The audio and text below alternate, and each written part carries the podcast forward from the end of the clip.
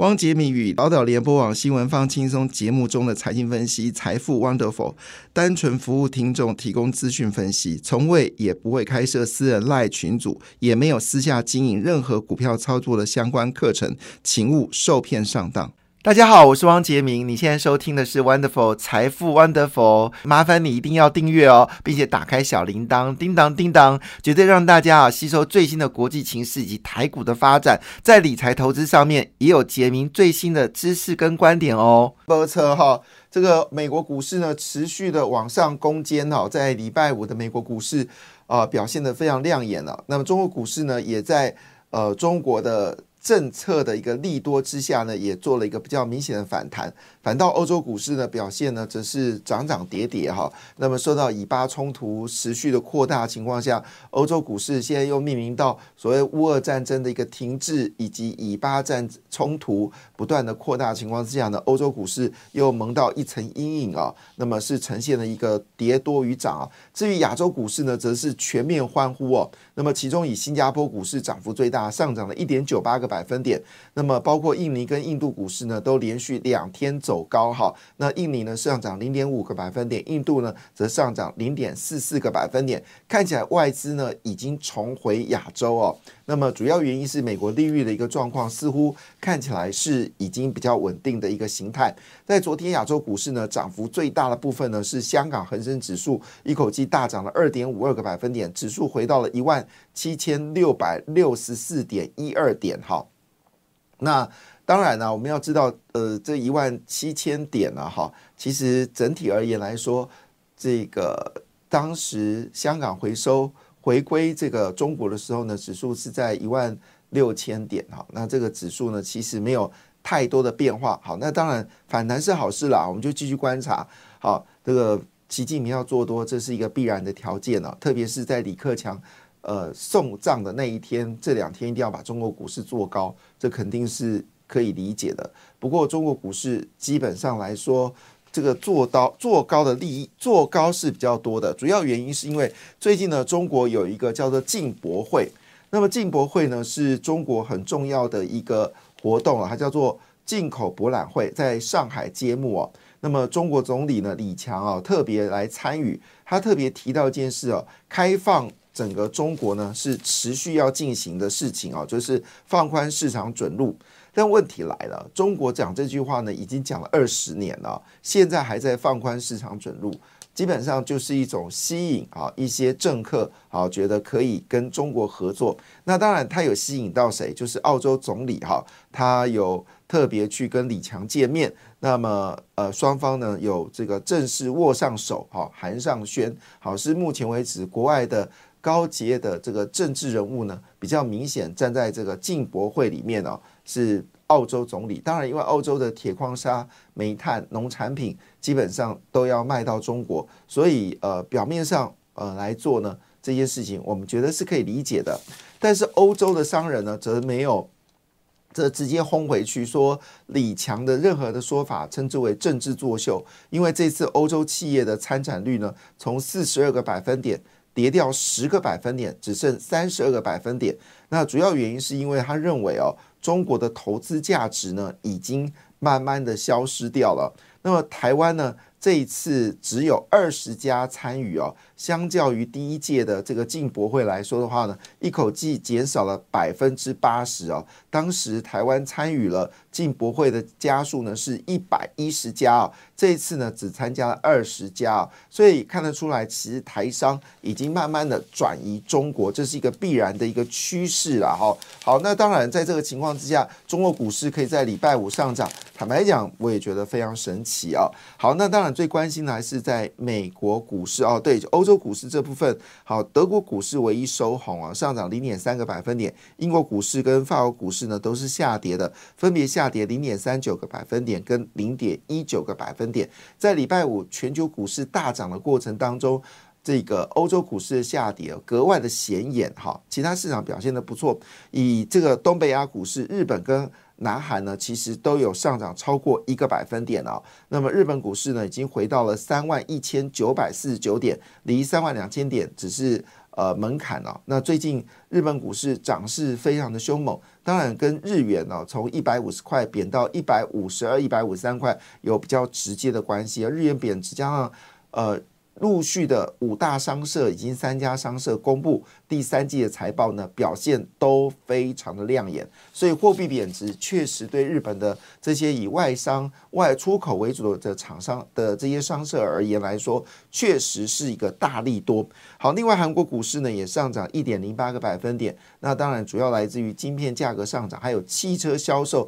大幅的增加。现在最热的话题是什么呢？日本跟韩国汽车，好，就是中国。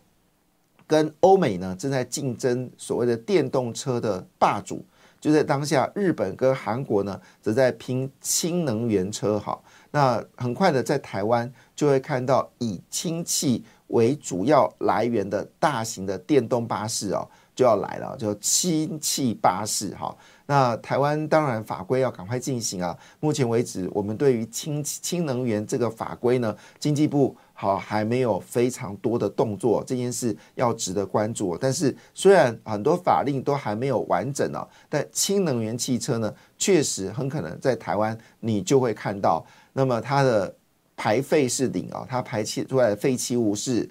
它排出来废弃物是水，好，所以是完全没有污染，是比电动车更值得关注的一个产业。只是氢气的来源，这是一个很大的学问哦。你如何从大气中来取得氢气，或者从呃其他的产品当中裂解出氢哦，它一定有一个提出的能源的成本。好，所以到底氢能源怎么计算价钱呢？那么氢的价格是如何计算呢？目前我们都还没有答案哦，所以这个经济部可能需要加把劲哦。好，那当然。对于呃，就是美国四大指数来看的话呢，非半指数表现的非常亮眼，一口气大涨二点五五个百分点，纳斯达克则是上涨了一点三八个百分点。所以事实上，上一周的这个美国股市呢，表现的呃是自二零二二年十一月来最大的单周表现哦，就是在上一周股市的大涨。那美国股市呢，呃，亚洲股市呢，在礼拜五的时候呢，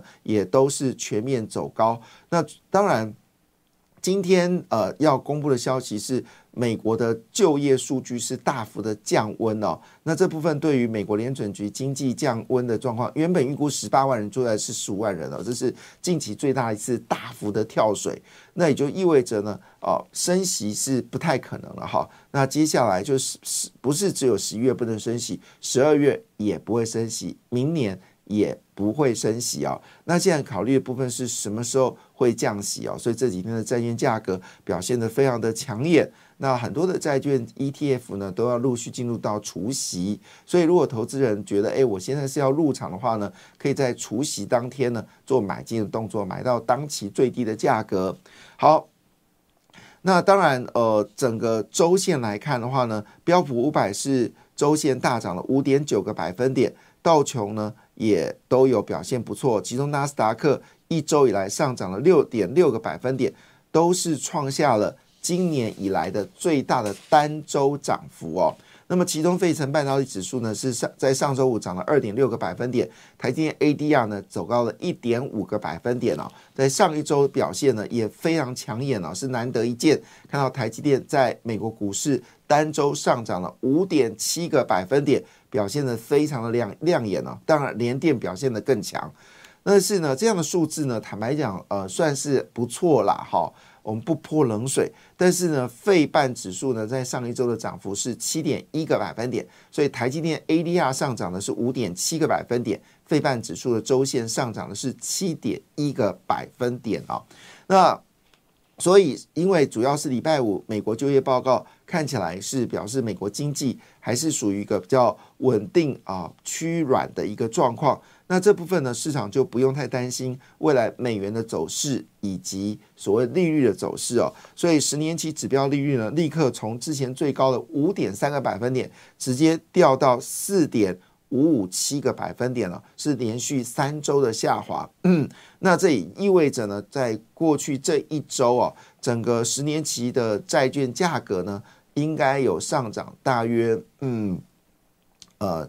差不多嗯六六到六到九个百分点，好，六到九个百分点表现的应该还算不错。那其中呢，三十年期债券价格也持续的走低哦，这都是非常好的消息。那其实股神巴菲特呢，最近是大买了，好，这个就是大买了哈，大买了政府长期债券，好，政府长期债券，当然他还是有。一部分放在现金啊，主要是因为美国利率很高。美国现在三十年期的债券的利息大概是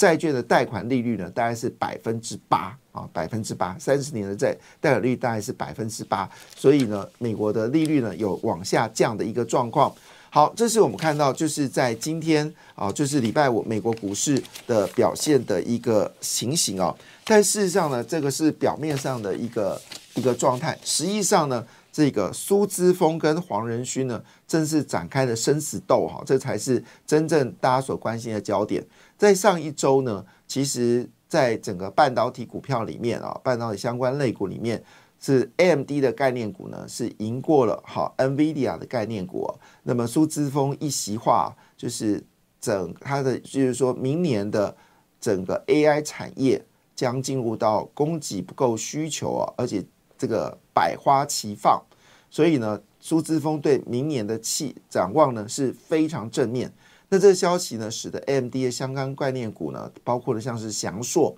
等等呢，表现的都格外的亮眼。当然也使四星 KY 的股价呢持续的往上飙高。最新外资的看法已经到了三千三百八十块的目标价。好，这是最新的一些数字哦。所以也就是说，四星 K 光持续走高呢。对整个 AI 股来说呢，当然是正面的哈。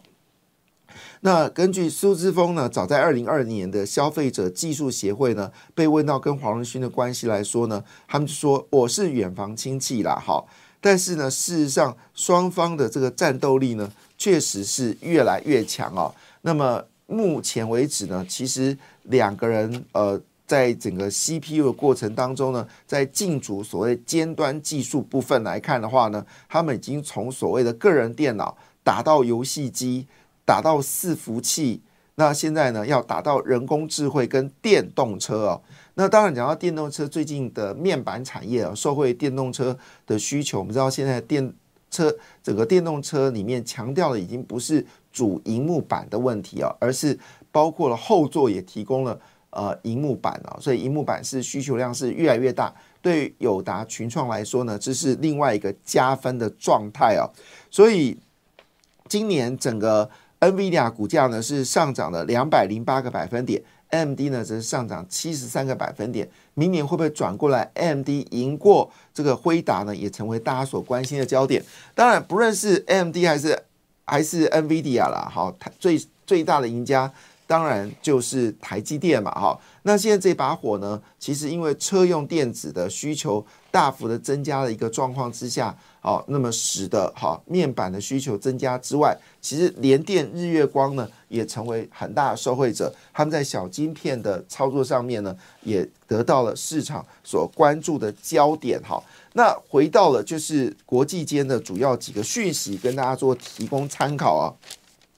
那这一周呢？呃，这个鲍尔要出现在国际货币基金的研讨会哦。当然，这研讨会主要讨论的是银行放款调查。那当然，大家对于鲍尔对于所谓的银行放款调查，应该没有兴趣问他。比较多一点讯息，应该问的也不是金融情势的问题，应该问的是他什么时候会有降息的线索。好，这是这一次呢鲍尔的演讲。那如果任何有跟降息，相关的讯号会出来，哪怕是一丝丝、一点点哦，对于呃这个美国股市跟全球股市来说的话，都是大利多。它背后不是代表的，当然利率走低表示借贷成本就降低嘛，这个我们都同意的哈。那其实真正背后的理由是来自于美元就不会那么强了。那一旦美元不会那么强了，资金就会迅速的溢注回到亚洲哦。当然台股。肯定是最大的受惠者之一啦，哈。那另外一部分呢，就是有关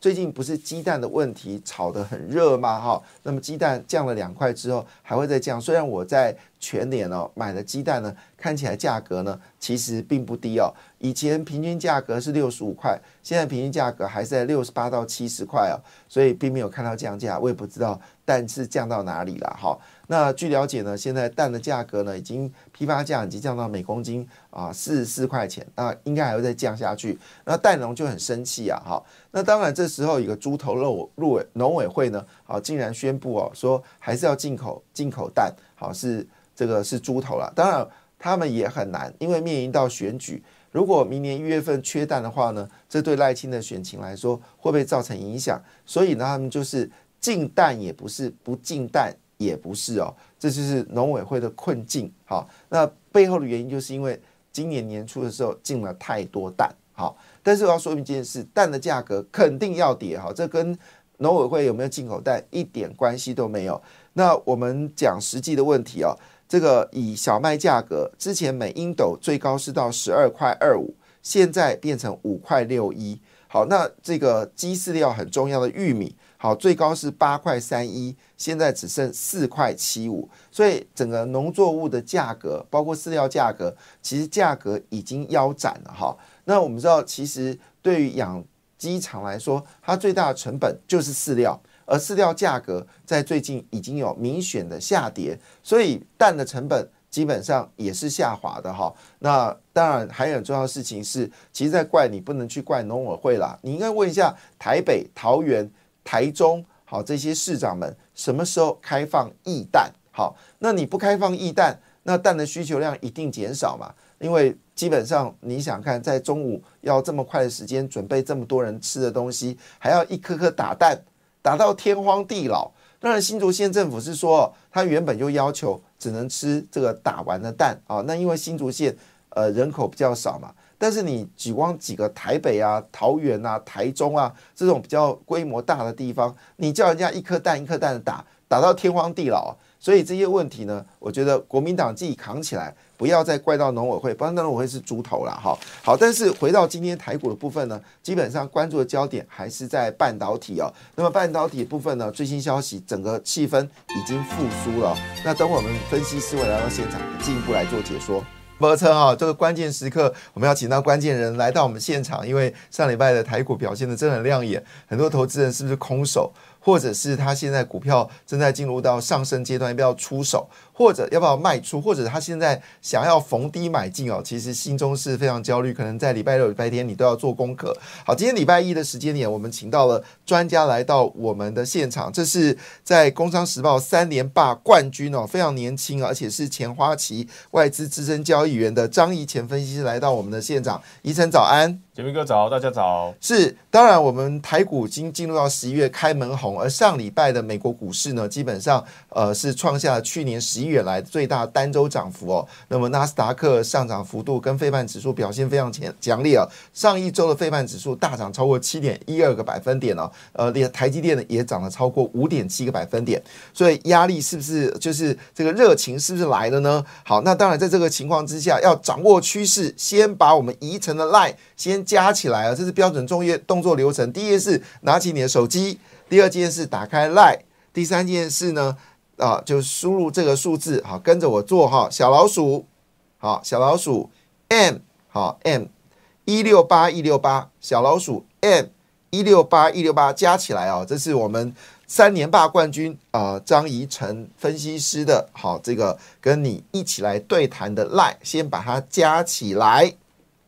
好，那如果你加起来的时候，立刻呢就要输入 一六八哈，那你就会有什么好处呢？对，就会拿到我们正在要跟大家讲解的这个周报，本周看盘重点跟一些精选个股哦。好，那我就直接先开始了，因为十月份其实台股是下跌三百五十二点的，但是十一月份这三天呐，其实就超过了五百点的一个涨点了，所以我认为这边第四季原本就是很会涨的一个行情哦，这个已经啊从十一月份开始啊，能够来做一个补涨，所以上一次十月初的时候我来的时候跟大家讲了，过去十年啊。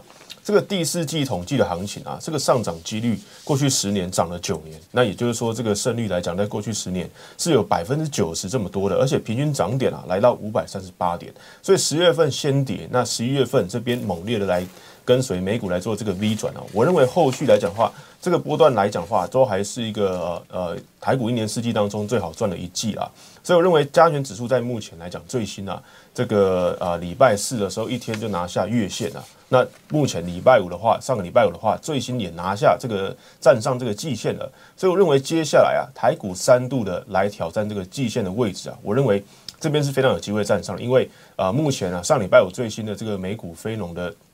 呃，美国非农的就业啊，这个是创下应该是说这个这个呃这个不到预期的，就将近是预期的一半而已。那失业率是来到一个三点九趴，所以是来到一个近期的新高。所以在这个就业市场相对降温的时候。那也符合联总会在上一次这个会后的声明稿嘛，所以在这个就业市场比较温和的时候，这个都是市场想听到的话。所以股票市场在这个上礼拜啊，上礼拜五的时候，美国市场是持续啊往上涨，而且道琼是连续涨了这个第五天的。所以认为加权指数在今天呢是预期是开高的，而且是能够站在这个季线之上的。所以我认为第三度来到这个季线以上啊，在逢高来做挑战的话，我认为是非常机会的。那另外一个资讯呢，就是在于这个外资的动作。所以外资在目前最新最新的这个台子期的这个呃这个部位啊，是由净空单转成转成这个净多单哦。所以外资在十月三十一号。这个曾经都还是一点五万口的净空单，目前最新它已经把这一点五万口全部都回补了，所以认为后续啊会有这种所谓的嘎空行情，因为外资当然迅速很快，诶，它这个空翻多的迅速很快，但是很多比如说散户啦，甚至有一些比较落后的法人，他可能都还是在这个呃布空啊，或者是说有这种嘎空的这种行情来讲话，我认为也是会帮助台股啊进一步来做上个上涨啊。所以看起来第一波大涨三百五十点，可能是外资认错，哈，放了一万五千多张空单，哇，那个损失应该是非常惊人的，就瞬间大涨。如果不做停损的话，那期货是被嘎到叽叽叫。好，那当然大家最关心的部分呢，就是我们知道在上一周大家都关心台积电，但事实上联电在上一周表现呢是远超过台积电哦。那最近联电的消息也特别多。另外一个集团是威盛集团哦，似乎在你的周报里面有特别提醒大家关心这方面的消息。对，那第一个呢，我们先来看到这个台币的走势哦。台币在礼拜四、礼拜五都是强劲的升值，所以这一波你会说，哎，台股 V 转，或者说美股 V 转是涨真的涨假的？我认为以热钱进来的这个速度啊，跟这个幅度来讲的话，这个确实是一个很大的这个回流的速度哦。所以礼拜四台币就强升零点三八趴，礼拜五又强升零点一八趴。所以我认为这一波回流啊，你会看到说，刚刚这个杰明哥讲的，联电也好啊，台积电也好，其实都回到所谓的这个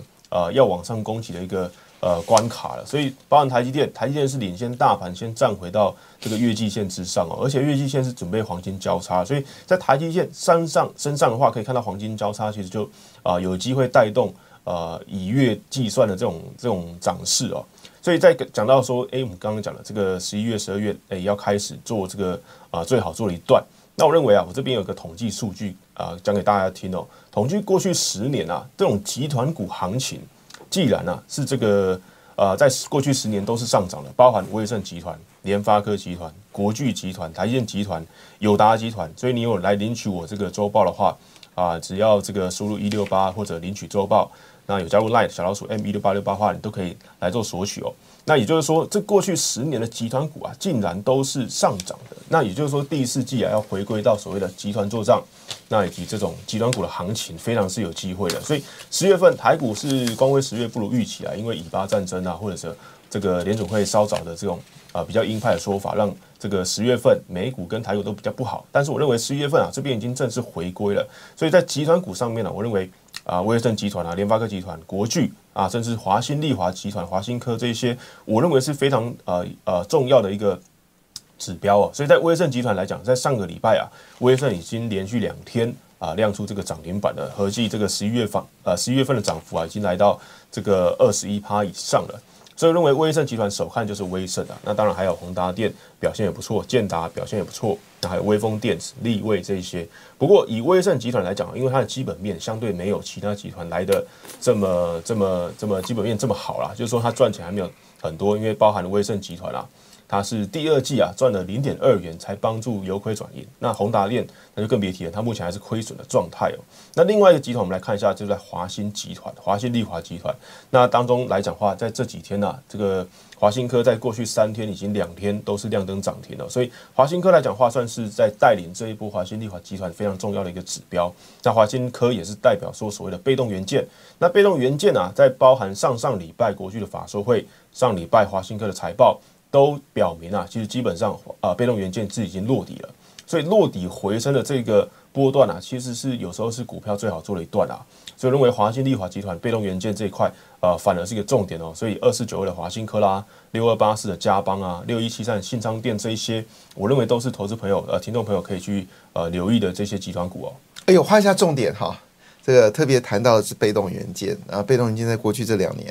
坦白讲，真的表现的是越来越差。但是这段时间呢，突然之间就表现的非常好。当然也跟国巨跟华西科所公布的指标是有关系。这重点要把它画起来。当然详细内容还是要麻烦你，就是要加入 eight m 一六八一六八。那你加入之完之后呢，直接就按一一按完之后呢，好，你加进来的时候就立刻啊就。呃，打上了一六八这三个数字，你就会得到我们现在所说的这些周报。那这周报内容有分为上一周的回顾、本周开盘重点，还有冠军选股的分享。那这次分享的股票包括联永、华兴、威盛、中沙跟全新。好，那另外还有包括 AI 主流股，到底有哪些股票值得关注？同时间呢，也提供大家在上一周涨幅跟。呃，跌幅最大的产业，那更重要就是个股部分也有所谓的外资买卖超的一个数量，这部分非常重要。其实我每次在看外资买卖超的时候，我先我都是先看卖出，再看买进啊。因为卖出特别看一下哪些股票之前涨多了，现在正在卖出，而你手上还持有，赶快出手哦。这是比较提供大家做参考。而这些资料呢，你都不用花时间整理哦，那分析师都帮你整理，只要轻松的啊，就是点上了 at。小老鼠好，M 一六八一六八，然后当加入完我们呃就是宜晨老师的这个资料之后，立刻点上一六八之后呢，这些讯号就会出来了。好，那当然我们为什么要讲这么多这个呃广告词呢？因为重点来了哈，因为我们知道大家其实心里面。最焦虑的部分还是 AI 概念股，AI 股这一波呢是大跌了，平均跌幅超过三成啊。很多投资人如果在高点买进的朋友，特别在七月份买进的朋友，其实有时候是不想看自己的报酬率哦，所以非常关心这些产业的发展。那目前为止的状况是如何呢？我认为以 AI 来讲话，因为呃目前辉达已经连续上涨这个两三天了，所以以目前来讲话，AI 确实有一些反弹空间的。所以尤其在 AI 硬体啊，AI 硬体过去来讲是跌比较深的。那 AI 硬体指的就是说在伺服器方面，那 AI 软体啊，就是说在设计方面，比如说 IC 设计啦、IP 器材这一块，其实反而倒没有这个受伤这么多了。那我认为这边可能手上大家比较关心的，比如说广达啦、这个智邦啦。啊，应该说广呃广达啦、伟创啦这些 AI 硬体的股票啊，那可能是说目前啊，这个正在啊这个这个回升当中。那以广达来讲话，目前啊是要回到这个信心两百块的这个关卡会比较好啊。所以目前这个目前最新股价是有站上的。那以伟创来讲的话，伟创啊目前真的还是比较弱势，因为它筹码面啊比较没有其他股票要好啊。所以目前的这个伟创的股价是被压在。这个月线以下，那相对是比较弱势的。那我认为这一波啊，刚刚讲了，前面讲到这个外资是真正回来，那真正回来，其实外资会回来的话，呃，高价股会受惠的。所以啊，这张投影片的话，你会看到说，呃，尾影啊，是目前啊，这个要挑战一千七百块的位置，目前是站在季线之上，这个是比刚刚的这个广达啦、伟创啦、技嘉啦表现要比较好的。所以我认为大家可以去去留意一下这种高价股的这种领头的表现。那另外一个在四星 KY 啊，这当然也是 AI 的一个指标了。那四星 KY 在上个礼拜是法说会之后，那其实他有公布说他要做这个五趴的啊 GDR 的发行，那股价算是先开低啊，不过先开低之后就往上拉了，所以四星 KY 啊，我认为它还是有机会。